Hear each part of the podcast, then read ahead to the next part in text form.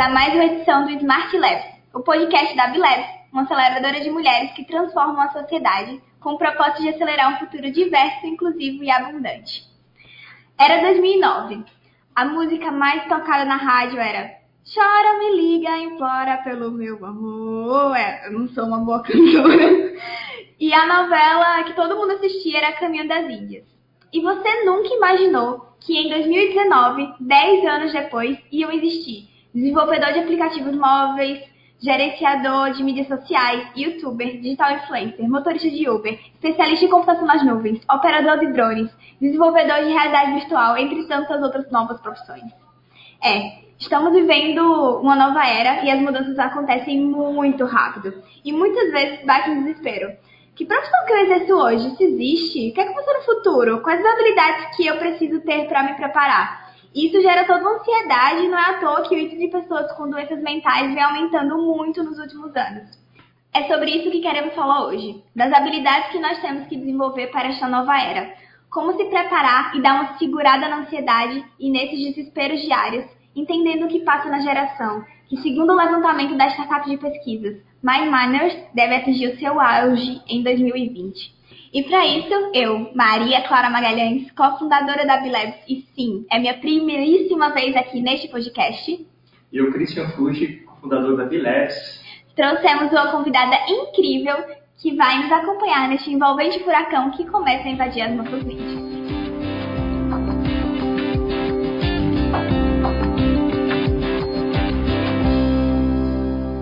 Rafaela, que honra ter você aqui. Fala pra gente, Rafa, quem danado é você?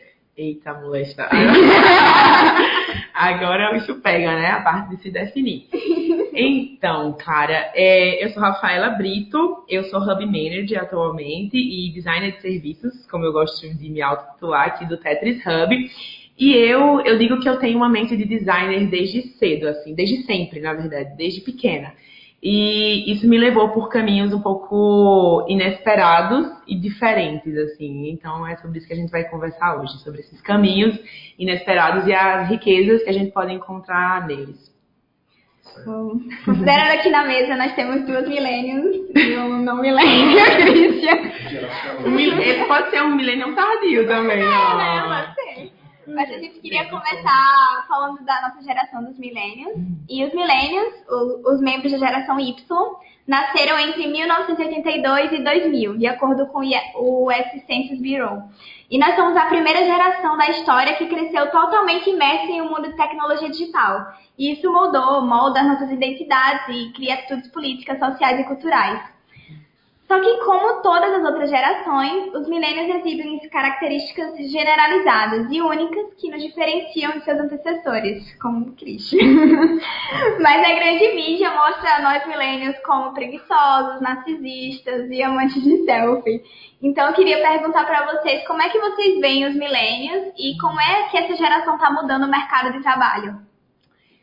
Boa, boa pergunta. É seguinte, eu acredito que essa geração ela tem um senso de, de fazer as coisas um pouco diferentes. Né? Então, assim, a gente tem tantos modelos novos sendo implementados porque é, são pessoas que já cresceram querendo fazer a diferença no mundo. Eu, eu, por exemplo, eu sempre tive um senso de propósito desde pequena. Sempre tive um senso de olhar para as coisas ao meu redor e dizer, mas por que, que a gente não faz assim? Mas isso está errado, né? Então, assim, a gente já traz um senso de de diferenciação, sabe? De querer ser protagonista, de querer fazer é, parte da solução. E eu acho que a gente cresceu, eu pelo menos tive essa experiência, outras pessoas com quem eu conheço a minha geração também, numa época de transição onde as crianças ainda eram vistas como, não, você não, não, você não pode. Então, vinha de um modelo de educação muito de bloqueio da, da criatividade, muito de bloqueio da, desse ímpeto de curiosidade, mas a gente tinha isso muito mais forte dentro da gente. Então, é, esse distanciamento de gerações, ele é até esperado, né? Mas é, eu acredito que desde sempre a gente vem tentando vencer isso e dizer não. É, a nossa opinião importa, a gente quer ser ouvido, e quando a gente encontra essas resistências no, no mundo em que a gente está inserido, Isso pode, é, isso pode travar um pouco o processo, né? Isso pode ser visto como, é, como uma forma crítica de olhar para essas pessoas, dizer vocês não sabem o que estão fazendo, vocês é, não, não sabem como fazer, com medo também, né? Novos modelos e novas propostas trazem muito medo. E eu acho que a gente está tendo que lidar com tudo isso. Assim, a, essa geração anterior ainda está é, tentando com um pouco de medo desse impulso de vida que os millennials trazem, assim, com essa curiosidade, com essa, é, essa, essa vontade, assim, de chacoalhar um pouco as estruturas pré-definidas, sabe? É interessante, concordo com bastante coisa. É, é, um, é um ponto interessante, porque os millennials, eles são, são descendentes dos, da, geração, geração X ou dos baby boomers. Hum. É, são gerações que, que, que são extremamente eh, conservadoras, que, que, pregam, por exemplo, dentro do marketing, pregam mais o produto do que o conteúdo, do que como você, ou do propósito por trás de uma empresa, é uma geração muito consumista. E esse choque de, de cultura, esse choque de gerações, eu acho que causa muito desse espírito desbravador e quer desafiar as, as regras, que quer fazer mudança no mundo etc. E que também vai entrar em choque com essa nova geração, né? geração Z, geração Alpha, enfim, que está vindo aí. Mas é, é, super interessante, porque a gente conhece muitos milênios que não têm essa característica, e a gente conhece gerações passadas que têm um espírito muito milênio também. Então, é um, um contrabalanço bastante interessante. Eu acho que essas coisas vão se misturando, porque você falando e eu lembrando, ai meu Deus, eu criança querendo enfrentar os meus pais, enfrentar toda a situação, e eu na universidade que continuo fazendo isso de alguma maneira, mas muitos dos meus colegas que convivem comigo não são, são, tipo, talvez um pouco mais preguiçosos ou mais narcisistas, não sei, mas a gente fica nesse conflito, é fluido, não acho que é uma coisa tipo, bem definida. Ah, você é milênio e pronto, você vai agir assim toda hora, não vamos trabalhar com você por causa disso. Às vezes eu sinto que um pessoal fica meio assustado, ai, milênios, meu Deus, vou quebrar tudo. E eu fico, não, gente, calma aí, o diálogo existe. É verdade. Eu também acredito que os seres humanos são muito mais complexos do que apenas um rótulo que é dado, né? É, existe características inerentes a cada pessoa, independente da época em que ela nasceu, né? Eu acredito que existem tendências e existem até outras é, variáveis para análise disso, né? Análise de personalidade e análise de contexto cultural e tudo mais. Mas, assim, essa, essa parte de surgimento de uma geração através do que está acontecendo na sociedade, ela gera também é, é, alguns comportamentos que podem ser característicos, né? Mas isso vai bater de acordo com a personalidade de cada um, de acordo com outras variáveis que também vão impactar bastante, né? Então, o ser humano sempre vai ser múltiplo, sempre vai ser diferenciado, independente, é, e não determinado apenas por essa outra é, variável. Eu acredito muito nisso. Tenho, mas eu, assim, nós acreditamos mesmo que os milênios eles são mais conscientes. E aí tem algumas pesquisas que, quando se trata de questões de saúde, sociais, econômicas e ambientais, essa geração ela é, é mais consciente mesmo, porque 81% é bem impressionante isso. Esperam que as empresas demonstrem seu compromisso com responsabilidade corporativa. E aí também tem um estudo global é, que descobriu que a geração Y continua mais disposta a pagar por ofertas sustentáveis, quase que três em cada, em cada quatro entrevistados nas últimas descobertas, acima da metade em 2014. Uhum. Então a gente vê que isso está influenciando muito a maneira que a gente compra, que a gente vende, e até pesquisando isso, tem várias pesquisas, ah, como atrair os milênios, ou... Mesmo porque, se você vê, 30% da população hoje no Brasil, por exemplo, é de milênios, uhum. a gente classificar dessa forma. E em alguns anos, eu acho que temos essa dica, em 5 anos mais ou menos, 75% da mão de obra no mercado vão ser de milênios.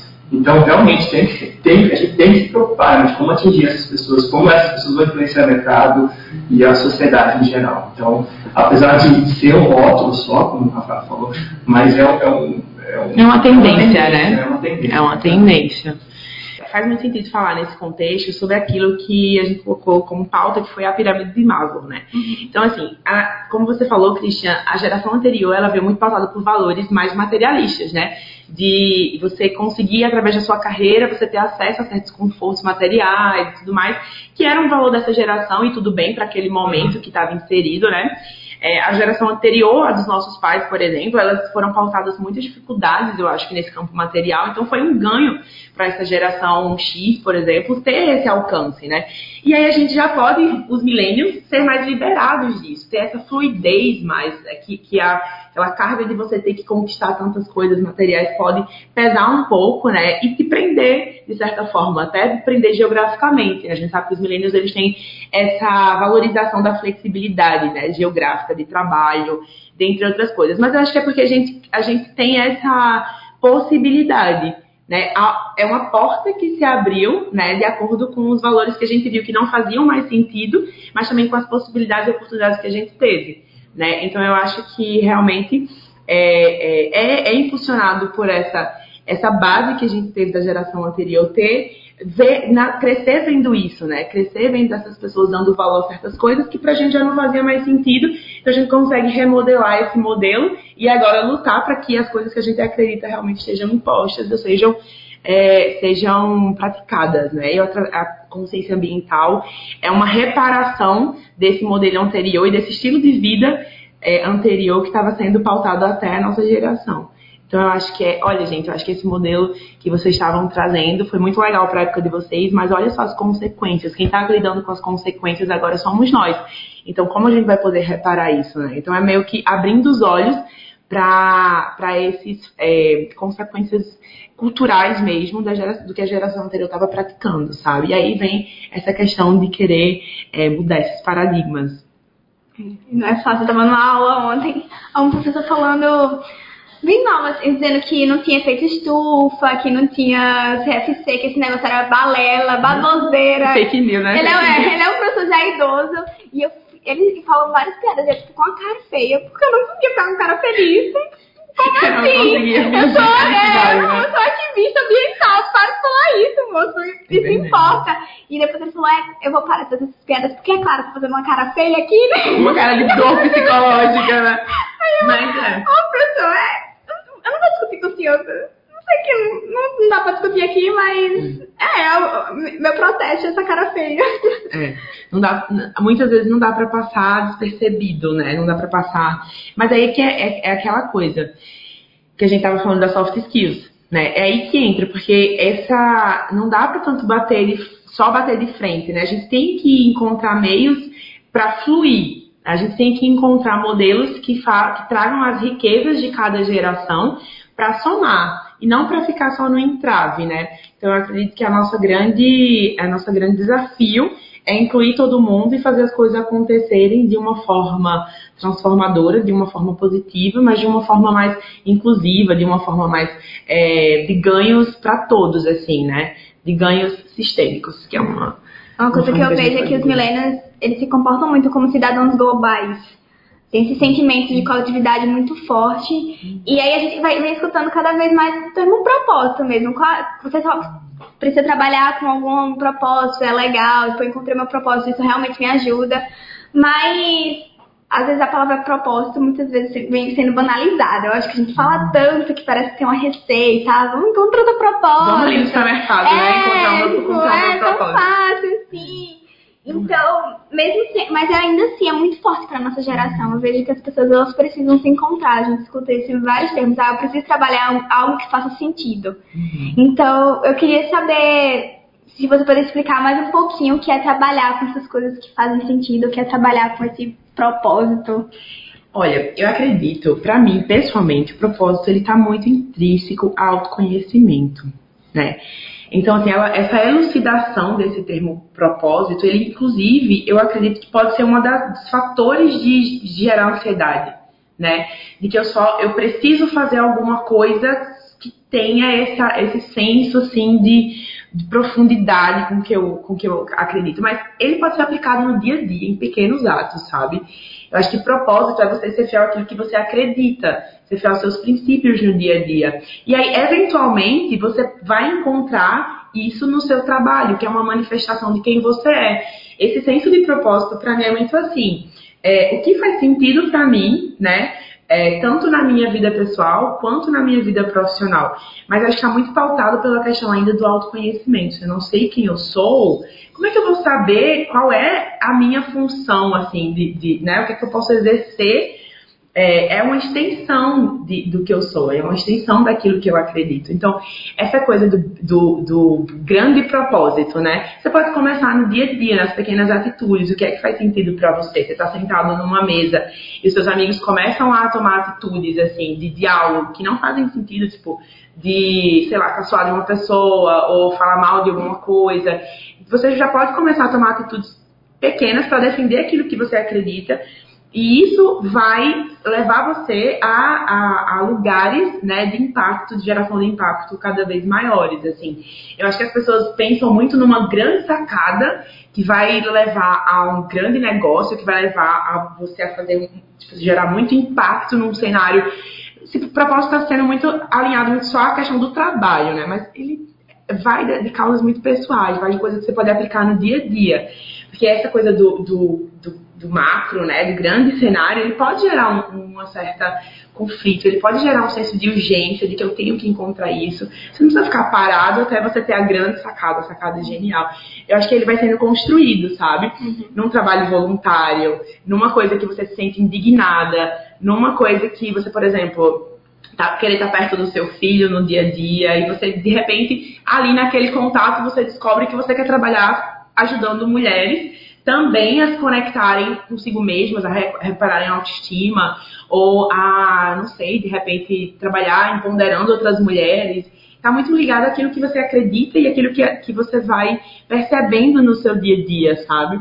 Eu acho que passa muito por isso. Faz sentido para vocês também? Eu acho que faz, assim, só, só pegando gancho, que coisas simples, no dia a dia mesmo, coisas básicas, acho que da, da sociedade, tipo, a Bilex traz muito respeito, boa fé e confiança. Se você se basear em princípios simples, que todo mundo deveria ter já desde de pequeno, eu acho que você começa a construir um propósito ou uma intenção, que a gente chama muito dentro da Bilex. E a partir daí, ou você pega uma carona num propósito alheio que você gosta, que você se identifica muito, ou você uma hora ou outra vai, vai ter seu próprio propósito. Vai se descobrindo, né? Acho que o legal é que você se lance mesmo. A gente fala bastante disso. Experimenta. Tipo, vai, testa, faz. Exato. Vê se. É ficar em casa de braços é, cruzados, né? Eu tô esperando o meu propósito chegar, né? E eu vejo que o que falta na nossa geração, que é uma geração de preguiçosos, é, eu, eu já levei esse nome muitas vezes. eu já escutei isso muitas vezes, cara. Porque assim, é, tem toda aquela coisa, né? De acordar cedo, de faz isso. Não, você tem que acordar cedo, você tem que matar um leão, um leão por dia, os desafios e a vida e não sei o quê e a vida cobre, não sei o quê. E, então, assim, é, não é bem assim, calma, não é também você cruzar os braços e ficar deitado em berço esplêndido esperando as coisas acontecerem, sabe? É você, no dia a dia, você executando pequenos passos, né? É, enfim, na sua escola, o que é que te indigna, o que é que você pode fazer para melhorar, enfim, nas suas relações, até com seu pai e sua mãe, você, você tipo, é, tem uma compreensão, né, de que eles não estão enxergando uma coisa pelo mesmo, pela mesma ótica que você, e dali você poder enriquecer um diálogo, você poder, tipo, complementar e não só bater de frente, né? Então vai muito dessas pequenas atitudes do como você Mas falou. como a Marcela fala, bem fala, é, são as micro-revoluções diárias. Micro-revoluções diárias. São pequenas coisas pequenininhas no dia a dia. E que são as mais difíceis, né? Porque é muito fácil a gente estar tá só esperando as coisas acontecerem. Eu acho que para encontrar seu propósito tem que ser o oposto disso. Não só esperar as coisas acontecerem, mas viver, vivenciar as coisas, né? Eu, eu, aquele cara, o, o, Gary, né? Não sei pronunciar o sobrenome dele, velho. Do Vender Media, né?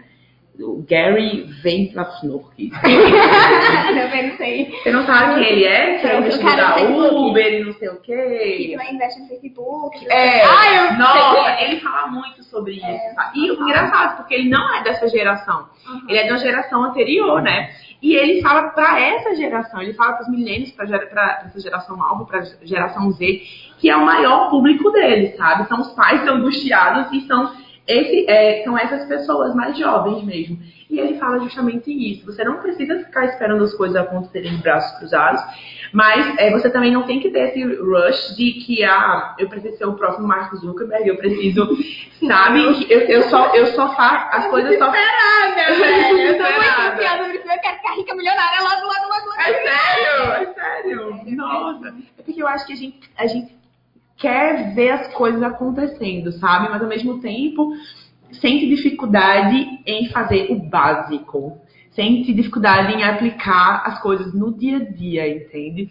Eu acho que a nossa. A, é, talvez a tecnologia, a rapidez das coisas, da, do, do tráfego de informações, tenha afetado um pouco isso, sabe? De a gente querer as coisas com uma urgência, né? E já as gerações passadas não, elas falam, tipo, calma, tipo, elas trabalham num outro ritmo, né? Eu acho que é um meio termo de a gente se encontrar no meio disso, sabe? A gente fazer as coisas acontecerem no dia a dia e também sempre almejando ter esse impacto, ter, esse senso de transformação mesmo.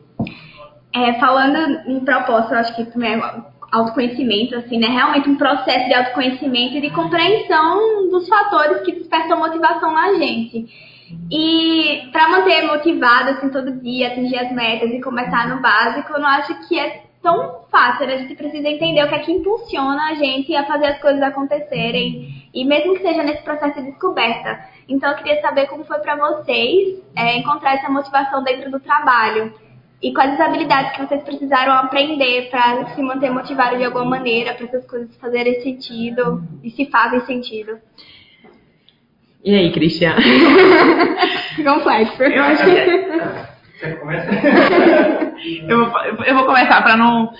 Veio um pop-up assim na minha mente. É, eu acho que duas perguntas me ajudaram muito, sabe?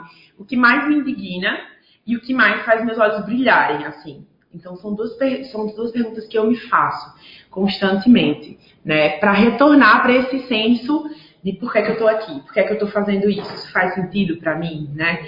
É, são os meus desperta os meus valores isso, o que é que o que é que eu não suporto, o que é que para mim é insuportável e o que é que eu mais mais fa faz meu coração vibrar mesmo, sabe?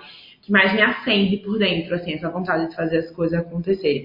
Esses são os meus dois maiores motivadores. E o que acontece comigo? Eu tenho um perfil extremamente generalista. Então, eu estava até conversando com vocês sobre isso, que eu não sabia que isso era possível, né? Eu achava que isso era falta de foco, eu achava que isso era outras coisas, eu não, eu não sabia que isso era um perfil. Eu não sabia que isso era uma maneira de fazer as coisas acontecerem, uma maneira de ser.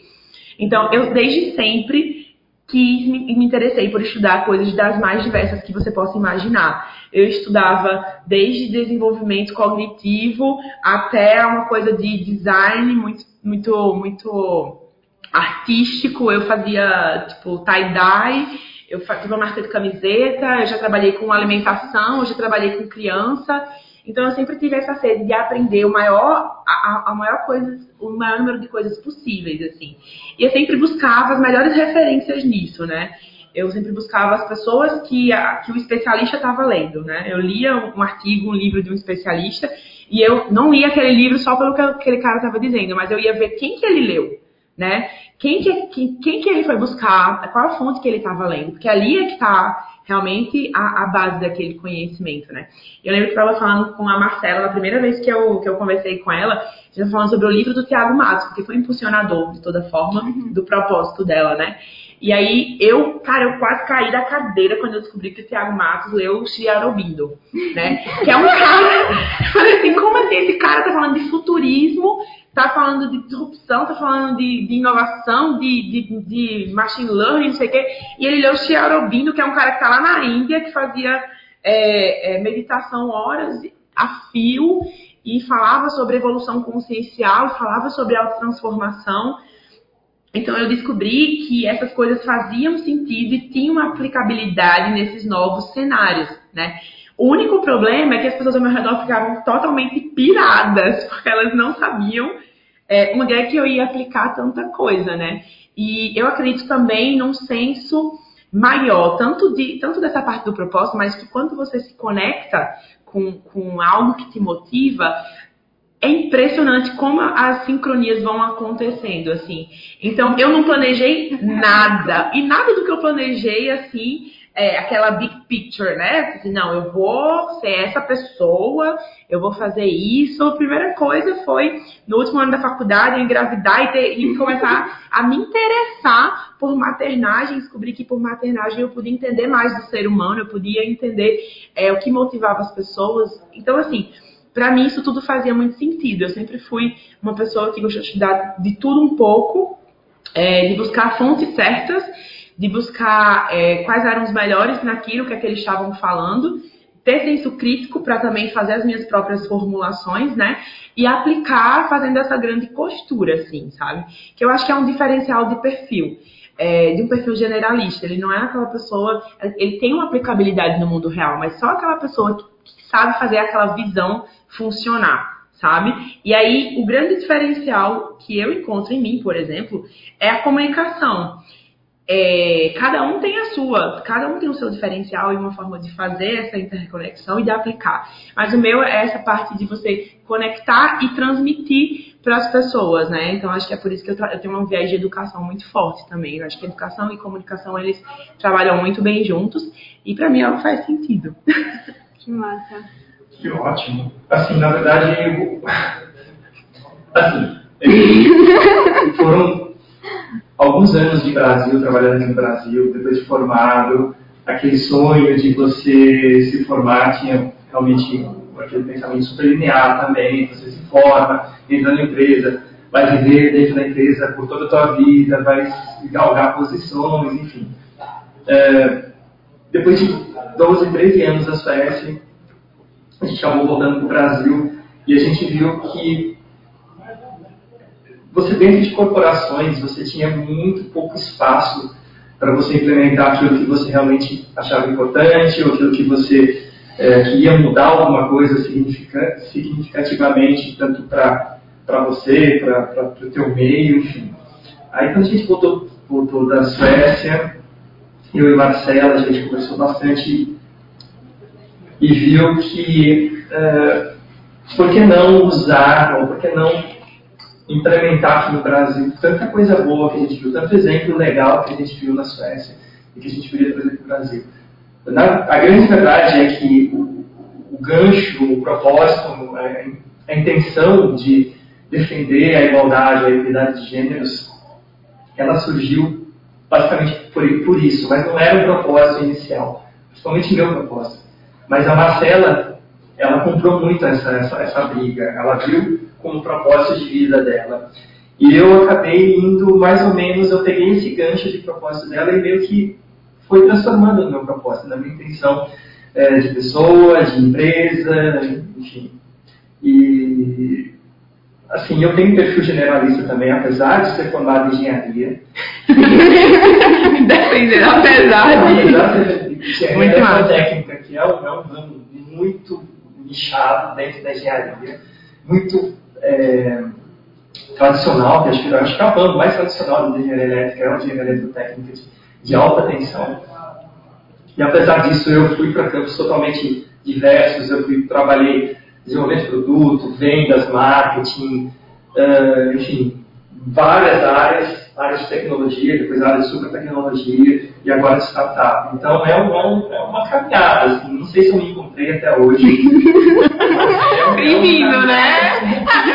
é uma construção. É uma construção constante, a gente meio que segue fluxo agora, mas a gente não sabe o amanhã, né? O que vai acontecer e que tipo de guinada a gente vai dar. É a pivotagem constante da vida. Isso. Cara, eu acho que faz muito sentido falar sobre de dar esse, esse ponto alto para o autoconhecimento. O que, é, o que é que vai diferenciar pessoas que sabem surfar nessa onda de instabilidade que a gente vive, de previsões diversas sobre o futuro, desde apocalípticas a superabundantes, né?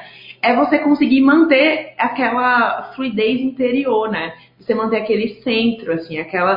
Que vai combater esse estado de ansiedade, vai combater tantas essas coisas. Porque a diluição, ela é, é ela não vai parar a diluição das hierarquias, a diluição das estruturas, ela não vai parar, elas não, elas não vão parar, né? Então, assim, encontrar esse esse ponto, por, acho que por isso que as pessoas estão tão em busca do propósito, sabe? Elas querem encontrar essa âncora interior que traga esse esse norte mesmo, sabe? Tá, eu tô aqui, eu tô sentindo pressão, eu tô sentindo que os problemas estão acontecendo, eu tô sentindo que. Mas, e aí eu volto e me conecto com algo que me dá de novo esse direcionamento. Acho que o propósito ele, ele serve muito como essa bússola. Porque os cenários exteriores, eles estão de muita incerteza. Eles estão de muita instabilidade, né? E eu acho que é engraçado a gente estar tá vendo só isso agora, porque a instabilidade ela é um princípio da vida como um todo. A vida ela é instável, né? Ela dá guinadas desde que o mundo é mundo. mas eu acho que as coisas nunca ficaram tão notórias, né?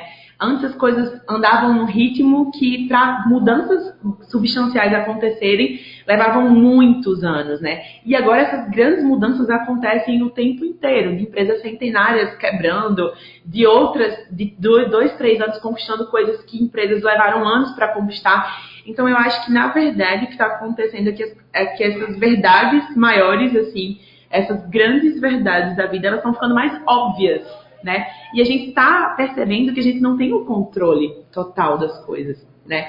Talvez essa nossa geração ela esteja querendo surfar nessa onda, mas que, ainda querendo encontrar esse, essa âncora interior, né? Porque é, a gente não foi educado para se autoconhecer, a gente foi educado para seguir uma linha, né? Pré-imposta. E esse grande, esse grande diferencial, por isso que tantas pessoas da nossa geração também estão se conectando com saberes ancestrais, com saberes que não mudam. Que não mudam porque eles fluem, eles não são estáticos. Eles são fluidos, né? Que é você olhar para dentro, que é você se conectar com você mesmo, que é então assim engraçado esses dois polos que a gente está vivendo, esses dois é, é, grandes, sei lá, extremos, mas no mesmo momento. Acho que cada vez que a gente vai de uma maneira Exato. e resgatando, acho que é um resgate da, da essência do humana, ser, né? É do ser, do ser. E, eu, e é massa isso, porque empresas das mais diversas, antes, antes você vê que, que só instituições muito pontuais falavam de educação, né? E hoje é uma panaceia de pessoas falando sobre educação. Até instituições que não trabalham, que o core business não é educação, estão querendo implementar modelos educativos até dentro das próprias empresas, né?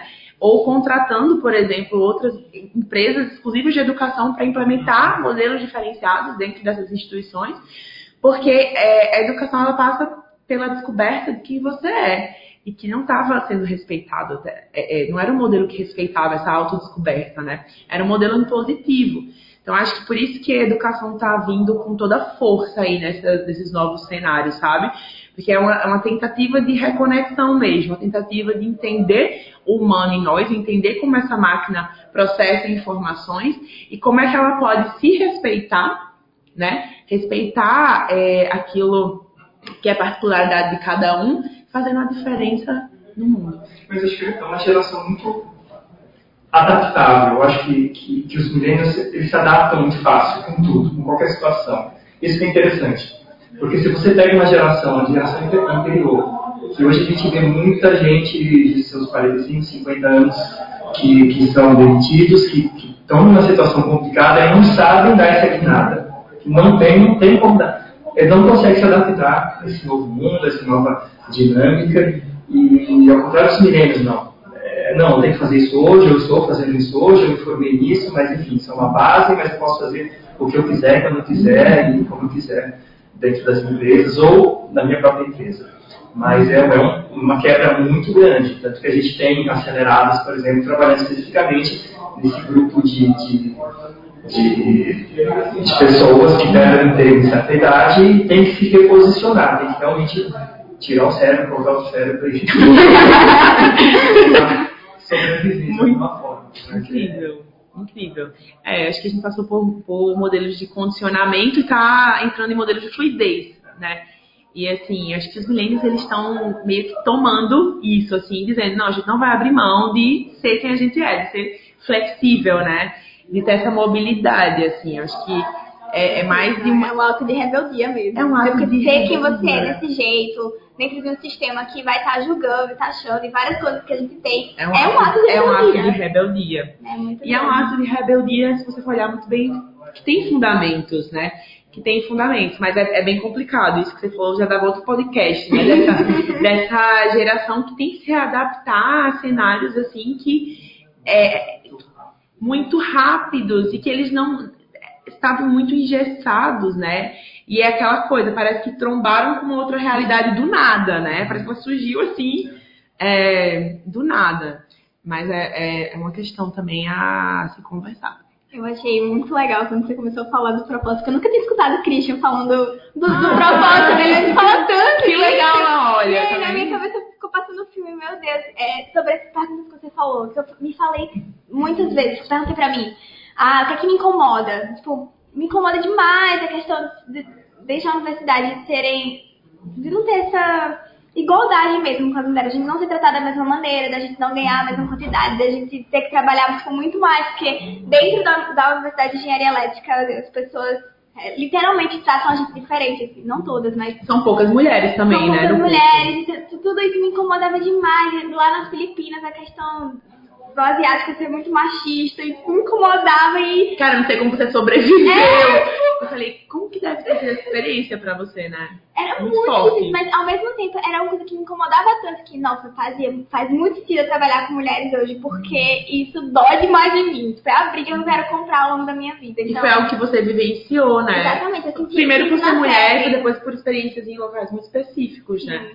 E você Cara. tudo isso. Mas aí na minha cabeça fica, tá, a gente desenvolveu várias habilidades, tipo, habilidade de flexibilidade, habilidade de descobrir essas coisas, mas quais são as habilidades que a gente precisa desenvolver além do autoconhecimento, assim, como fazer isso? Porque muitas pessoas me perguntam, ah, como é que equilibra tudo isso? Como é que faz pra você conseguir andar? Tanto as habilidades que a gente precisa ter para o futuro, que algumas delas, inclusive, é flexibilidade, eu sei que tem criatividade, tudo isso, mas como é que a gente equilibra isso para manter a nossa sanidade mental? Porque às vezes, às vezes a gente tem uma correria, tem uma correria de aprender muitas coisas novas, a gente tem que ser flexível, a gente tem, tem que muita coisa. Uhum. Quando fica uma dualidade enorme, entendo. sabe? Entre a fluidez e o tem que ser alguma coisa, mas na, na real, o que é que a gente precisa desenvolver para atuar no mercado? O que é que a gente precisa desenvolver para ser um, um, bom profissional? Como faz isso? Eu acho que. Eu acho que. É, é a pergunta de um milhão de dólares. Cara, eu acho que a primeira coisa que tem que morrer é o tem que.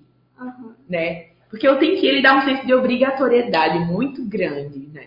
E eu acho que a autopressão que a gente se coloca, ela tira, ela é a primeira coisa que sabota a nossa conexão com a gente mesmo, né? É, a pressão externa ela é real, ela existe, né? E o medo, eu acho que o ser humano ele está muito acostumado a, a ser movido ao medo, entende? Ao medo de faltar, ao medo de, ao medo de, de, ficar sem, ao medo de não dar conta, ao medo de, sabe? Eu acho que essa é a grande sacada. O novo paradigma, ele não é só um paradigma econômico, ele é um paradigma de você abrir mão do medo. Ele é um paradigma é louco, é louco falar isso, é louco falar isso, porque quando as pessoas começam a falar sobre carreira, e eu já tive muito, eu já bati muito teste na parede, sabe? Porque eu achava que ia ser uma coisa e aí tava, eu via tudo escapando pelas minhas mãos, assim, sabe? De desde que a minha vida deu, a lugares inesperados que eu fui, mas que depois fizeram total sentido para mim. Então eu acho que o tem que ele tem que morrer, tem, é, o único tem que tem que ter, tem que fazer sentido, sabe? Para você. Se não fizer sentido para mais ninguém, mas tem que fazer sentido para você. Claro, não vai tipo, fugir para as montanhas, se isolar só para se iluminar espiritualmente, mas Mas assim, encontrar um ponto de, de, de, de, equilíbrio mesmo dentro disso. Passa primeiro para o que faz sentido para você. Porque eu lembro que na minha adolescência, assim, até o início da faculdade, eu, eu fiz faculdade para psicologia, depois eu fui para direito, porque meu pai é advogado e fazia sentido eu fazer direito, né? E eu tava meio perdida, então eles queriam muito que eu fizesse, né? Naquela coisa, a gente não tá se pressionando, mas isso é tão legal. Então, assim, e aí eu acabei que fui para experimentar mesmo. Não foi nem porque eles me forçaram nem nada, mas eu fui porque vai que eu gosto, né? E aí foi muito, foi muito genial isso. Eu passei por psicologia, que era um curso que eu realmente queria, fui para direito e depois eu, eu simplesmente resolvi abandonar os dois e ir para comunicação, né? Então, eu passei por esses períodos de, de autodescoberta, mas que todos me somaram muito, sabe? Todos eles me, me somaram para chegar até aqui. E as pessoas olham para mim e falam, tipo, eu nunca imaginei que você, tipo, estudando comunicação, você teria tido as experiências que você teve, né? Totalmente é, fora do previsível, como eu falei, meu primeiro emprego em comunicação não foi em agência, eu acho que eu fui a única pessoa que hoje trabalha com comunicação, mas que nunca passou por uma agência, né? Eu, desde, desde sempre, trabalhava com pessoas que acreditavam em trabalhar com projetos, com equipes é, distribuídas no sentido de você pegar apenas aquilo, se empoderar daquela parte do projeto que fazia sentido para você. Então, eu sempre trabalhei em modelos diferentes, né? Trabalhei em modelos autônomos a vida inteira. E agora é a minha primeira estrutura, assim, de empresa, né? A primeira vez que eu estou trabalhando em uma, em uma empresa, mas que também tem uma proposta diferenciada, assim. Então, tem que tem que morrer. o senso de obrigatoriedade, ele mata a criatividade, ele mata a conexão com a gente, ele mata, às vezes, às vezes o plano que você está fazendo, é, ele vai dar uma virada que você nem esperava, né? Então, acho que as, as, as habilidades que a gente tem que aprender são aquelas é, mais básicas, habilidade de comunicação. Em toda carreira que você for precisar seguir, você vai precisar ter uma habilidade de comunicação. Desenvolver o seu senso crítico, desenvolver o senso de você olhar para uma situação, analisar é, variáveis e conseguir tomar uma decisão. Eu acho que as mais básicas é para você se ter essa mobilidade e aí depois você vai ver se você quer seguir a carreira acadêmica, quais, o que é que você vai precisar para seguir uma carreira acadêmica. Se você quer trabalhar numa empresa no Vale do Silício, beleza, ok, é o que você quer, faz sentido para você. O que é que você vai precisar para trabalhar numa empresa tal que faz tal coisa do Vale do Silício? Eu vi uma vez uma pessoa falando, eu acho que foi o Gary do, do Vayner Media, ele falando assim, é, não pergunte o que é que seu filho quer, quer ser quando crescer, pergunte que problema ele quer resolver. Né? Porque a partir dessa pergunta, o que me indigna, o que é que eu quero mudar e o que é que faz meus olhos brilharem, e aí é aí que eu vou pensar, tá, então se eu quero mudar essa situação, o que é que eu vou precisar aprender? Você aprendeu isso algum curso da Fundação Estudar? Não. Nossa, eu aprendi tipo na minha cabeça. porque eu fiz um curso aí que eu tinha 17, 18 anos, eu era muito novinha. E, e, justamente era isso. O que te indigna, o que faz sua alma brilhar. Isso é o e... conceito de Ikigai japonês, né? Sim. Isso é o conceito do Ikigai japonês. Então foi quando eu comecei a estudar sobre propósito, né? Que eu fui pesquisar sobre, fui entender, assim. Tá, cada um tem sua visão do que é propósito também, né? E eu acho que, cara, propósito é uma das coisas que não precisa ter corrente, sabe? Imagina, você tem uma corrente, 10 correntes filosóficas sobre propósito, sabe? Então, assim, é, é o que faz sentido para a pessoa, entende? Então, é, é, eu acho que é assim. Essas perguntas são a chave, são a, são a chave realmente de, de você saber o que faz sentido para você. E aí você vai descobrir, tá, e para seguir esse caminho, o que é que eu vou precisar? É tipo assim, é você primeiro querer encher a mochila para depois saber para onde você vai viajar, entendeu? Primeiro tem que saber para onde você quer ir, né? Escolhe seu destino, tipo, ah, eu, eu vou levar, não sei, re, repelente para ir para um prédio dentro de São Francisco. Não, eu vou usar repelente para ir, sei lá, para a selva amazônica, sabe? É, primeiro que você sempre tem que encher sua bagagem do máximo de coisas que você puder para depois descobrir para onde você ir, para onde você quer ir. Você vai fazendo qual caminho, vai vendo qual caminho faz mais sentido para você, para depois descobrir o que é que você quer colocar lá dentro, o que é que você vai levar, o que é que você vai aprender, quais são as habilidades mais técnicas ou habilidades de, por exemplo, exercitar a criatividade, se você quer trabalhar com algo que, que peça mais esse, esse lado criativo. Bom, eu acredito muito nisso. E aí, Cris, ao longo dessa jornada aí, quais foram as habilidades que você porque eu acho, assim, que Christian é muito equilibrado. Nossa, mas virando japa, minha gente, vocês não estão vendo, mas, tipo, super equilibrado aqui da paz.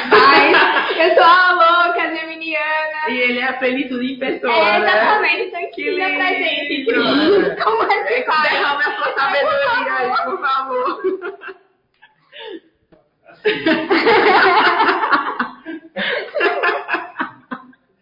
Eu meio que sobre essa, essa, essa necessidade de você descobrir para onde você quer ir e você se preparar para isso. Mas ao mesmo tempo, hoje a gente é bombardeado por coisas assim, não, você tem que ser criativo, você tem que saber resolver problemas, você tem que, uh, etc. E meio que são habilidades que muitas vezes você não aprende, não é tão fácil você aprender, se desenvolver. Ah, não, eu quero trabalhar como eh, gerente de projetos, eu tenho que ser bom em resolver problemas, nesse caso. Onde é que tem isso? Como é que aprendo a resolver problemas? não tem escola? Eles, não, não tem. Então, eu acho que esse tipo de angústia, que você tem que ter uma certa habilidade, assim que você descobrir para onde você quer ir, você não tem como aprender isso, ou como aprender, ou alguém vai me ensinar, isso traz uma certa angústia também. Então, é, eu não sei, acho que é, talvez seja uma tendência você está é, tá vendo mais escolas, mais métodos de ensino focados nesse tipo de soft skills, que mesmo que você não precise, caminho que você trilhar, mas é bom você ter, porque são, são, são, são características genéricas. Resolver problemas, vai resolver problema em todo momento está resolvendo problema. O que, que eu vou jantar, o que, que eu vou almoçar, como é que eu vou para casa, você está resolvendo problema. Nossa, você chegou num ponto excelente. Que a, acho que para mim a maior educadora de todas, a maior escola que a gente pode ter é a própria vida, gente. É. Então, assim, eu diria para as pessoas, vão viver, vão fazer um, vão, quer fazer um intercâmbio, vai fazer um intercâmbio, sabe? Dentro das, da estrutura que você tem, dos recursos que você tem disponível. Recursos que eu digo assim, até de tempo. O tempo é um recurso super valioso. Eu, mais jovem, eu tinha um recurso de tempo abundante, sabe? Eu tenho, eu tinha um recurso de tempo abundante. Então, o que é que eu vou fazer? Eu posso não ter muita grana, mas eu tenho tempo. Eu, eu tempo todo estar equalizando essas variáveis. O que, é que eu vou fazer com esse tempo abundante que eu tenho, mesmo que eu não tenha recurso financeiro? Eu vou buscar um, eu não posso ir para a África ser voluntário e pagar, tipo, sei lá, 5 mil pau, num- 5 mil dólares, não sei, num voluntariado na África, mas eu posso, de repente, ser voluntário aqui. Eu vou aprender com as pessoas que estão lá. Eu vou aprender, eu vou aprender, tipo, os problemas diferentes dos problemas que eu tenho e como resolver problemas que eu não tenho, nem sei se existem. Por isso que eu acho que é importante você ter na cabeça, por exemplo, os 10 requisitos que a Fórum Econômico Mundial prevêem que você precisa saber. Não precisa saber tudo, mas qualquer atitude que você tomar, qualquer ação que você fizer, se você puder estar aprendendo alguma coisinha dessas, dessas características, é super importante. São características que você precisa para viver, Pra né? viver. Não é só para exercer um cargo, Exatamente. né? É para viver bem, viver, ter tranquilidade, ter fluidez na vida, ter discernimento, ter clareza mental. São coisas que ensinam você a lidar com quem você é, com a sua própria mente, com as outras pessoas. Isso, essas coisas todo mundo tem que saber, né? Não é só o, o CEO de empresa tal que tem que saber. Não é só o, sei lá, desenvolvedor de tal coisa que tem que saber. Não é só o cara que tá no... Todo mundo tem que saber lidar com, com, as, com as, as, as coisas que a própria é, materialidade, a vida impõe pra gente. Então é isso. Eu vi uma frase que, acho que foi da Perestroika, algum lugar assim, que elas falam, o futuro é humano. E eu acho isso muito real. Eu tive, eu, quando eu morei lá nas Filipinas, eu tive a experiência de ser é, jardineira e faxineira, a pessoa que fica arrancando aquelas plantinhas do chão. Aí na universidade, toda vez que eu vejo alguém arrancando as plantinhas, tipo um trabalho que a gente super menospreza aqui. Eu fico, meu Deus, eu já fui essa pessoa. E aí você cria uma habilidade que eu nunca imaginei que eu fosse ter, que não é nem além da empatia mesmo, é de você conseguir fazer uma coisa pequena e você conseguir fazer uma coisa grande, e você conseguir fazer todas as coisas juntas. É, eu também demorei um pouco mais pra me formar, mas eu tava comentando com meus amigos. Nossa, eu fiz tanta coisa durante a universidade. Eu me lancei em tantos projetos. Eu fiz tantas coisas que não é que eu não tava ganhando dinheiro, assim, eu tinha tempo. E eu dediquei o meu tempo em coisas que faziam sentido, em coisas que eu tava aprendendo, soft skills, Cara, eu tudo também. isso. E Eu foi também. muito importante pra, pra essa minha jornada profissional, apesar de ainda estar entendendo, acho que o processo de entendimento, ainda estar entendendo quem eu sou, que profissão eu exerço, é, sei onde eu quero chegar mais ou menos. Isso é mas- maravilhoso. Você está construindo sua, sua jornada. Você não está com as portas fechadas. Ah, eu vou ser isso. Né? Você está você tá, tipo, permitindo, dando espaço para que as coisas aconteçam. Até, tipo, oportunidades super massa que vão te trazer coisas que tu nunca imaginou que tu fosse viver. Quando a gente, tipo, tem as coisas assim, o mundo hoje ele tem possibilidades infinitas. Aí você, tipo, não, eu vou ser. Você fecha todas as, as oportunidades, todas as portas, fala, não, eu só quero se for assim. E aí, tipo, tem um monte de coisa massa pra acontecer e você fala, não, porque isso é falta de foco. Eu, só quero se for isso, só quero se for. Então você vira martelo e prego, tá entendendo? Você tem que ter. É, é essa sacada. É essa grande sacada das pessoas mais geniais. Elas têm essa flexibilidade interior, né? Não adianta você ter toda a flexibilidade geográfica do mundo e tal, se é uma pessoa intransigente, que não consegue, né, lidar com a diversidade de. Então, eu acho que tá mais, é, mais aqui mesmo, sabe? Dentro. E olha que louco isso, que você tava falando, me deu um insight aqui que, cara, ficou assim, uau, muito obrigada, Clara, por esse insight. É muito louco você dizer assim, eu vou aprender soft skills. Aí, onde é que você vai aprender soft, soft skills? Ah, eu vou pagar um curso de 1.500 reais em escola tal, sentar numa cadeira e vou aprender soft skills, numa metodologia mão na massa, com muito legal. É uma forma de se aprender soft skills. Mas sabe uma forma muito legal de você aprender soft skills? Você ser voluntário numa ONG, você vai aprender soft skills, que é uma beleza, cara. Então, assim, você só querer aprender, é, é, aprender coisas num formato também que é para atender a um, uma demanda de um mercado, é muito pobre isso, velho. Você pode ter 500 mil pau para dar na melhor escola, pra, na, na melhor curso de formação de, de onde for. Mas se você, tipo, não tem essa riqueza do olhar, de você saber que você pode aprender isso, dando bom dia para uma faxineira da sua empresa, sabe? Por que você não, consegue, não começa a tratar as pessoas que trabalham com você melhor? Você, ah, eu sou gerente de empresa tal e eu vou aprender soft skills pagando, vou fazer a empresa pagar tanto mil para mim no curso na escola tal para ter no meu LinkedIn. Não, que a gente vê tanta coisa, inclusive. Cara, isso é muito nonsense. Tem os diplomas Isso é muito valem muito, tem uns diplomas que eu fico, ai, inveja branca, né? Meu Deus, essa pessoa chegou aqui em Stanford, meu Deus, meu sonho, né? Christian sabe que minha configuração. Meu Deus, eu também quero. Mas o meu aprendizado pra mim foi estar tá fazendo essas coisas, essas ações, essas coisas pequenas, em lugares inóspitos, em lugares que ninguém quer ir. E com quanto eu aprendi? Acho que muito mais. A vivência é muito mais do aprendizado vivo, assim. Eu acho que a, a vida é a maior, a maior é a maior educadora mesmo, sabe? A vida sempre vai ser a maior educadora. Você vê que esses cases da galera de antigamente, assim, que fundaram impérios, mas que a galera era super pobre, era tipo assim, passou por dificuldades imensas na vida e eram pessoas que, que souberam construir impérios, porque ela, elas aprenderam coisas ali, ali naquelas dificuldades que nenhum curso ensina, tu entende? Resiliência, você aprender a lidar com seu ego. Nenhum curso seja qual for é, o melhor do mundo, vai te ensinar a, a lidar com o seu próprio ego para você ter uma tomada de decisão que vai impactar, por exemplo, a vida de milhares de colaboradores, não importa o tamanho da empresa que você é, que você tipo chefe, mas você tem que lidar com o seu ego o tempo todo. E eu acho que nada vai te ensinar a lidar melhor do que, é, com isso do que a vida, sabe? Do que as coisas que vão acontecer no teu dia a dia.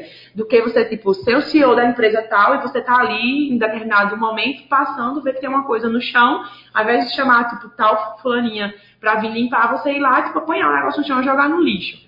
Cara, isso é uma riqueza de olhar. Isso é que é, constrói uma mentalidade que é verdadeiramente é, é, rica de insights rica de, de, de sei lá, sabe, para influenciar depois, posteriormente, em tomadas de atitude que vão gerar impacto, que vão gerar transformação, que vão gerar bem-estar coletivo, que vão gerar prosperidade como um todo, assim.